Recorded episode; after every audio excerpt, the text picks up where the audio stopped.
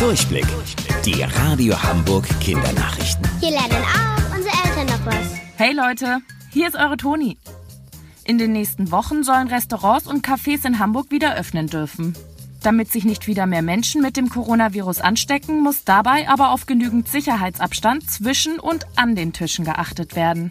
Das bedeutet, dass dann auch viel weniger Menschen dort Platz haben. Um den Gastronomen bei ihrem Neustart zu helfen, erlaubt die Stadt, draußen mehr Tische aufzustellen, solange dabei auch noch genug Platz für Fußgänger bleibt. So ganz normal wird der Besuch im Restaurant für uns dann aber doch nicht.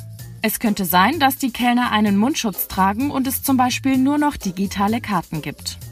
Auch wenn das erstmal komisch sein mag, so dürfen wir uns alle auf ein bisschen Normalität freuen. Wann genau die Restaurants wieder aufmachen und was dann zu beachten ist, wird nächste Woche von Hamburgs Politikern entschieden. Dann erfahrt ihr das bei uns. Our Future in Your Hands. Also unsere Zukunft in euren Händen. Das stand auf einem Banner, den die Demonstranten von Fridays for Future heute auf dem Rathausmarkt ausgerollt haben.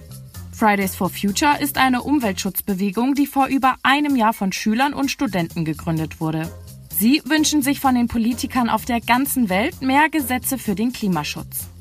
Deswegen schwänzen sie eigentlich jeden Freitag den Unterricht, um auf der Straße zu demonstrieren. Daher kommt auch der Name. Auf Deutsch heißt er ja Freitage für die Zukunft. Wegen Corona war das die letzten Wochen nicht möglich. Doch besonders jetzt ist es ihnen wichtig, dass der Umweltschutz nicht vergessen wird. Denn wegen des Virus wird darüber kaum noch gesprochen. Heute waren sie wieder das erste Mal zurück auf der Straße.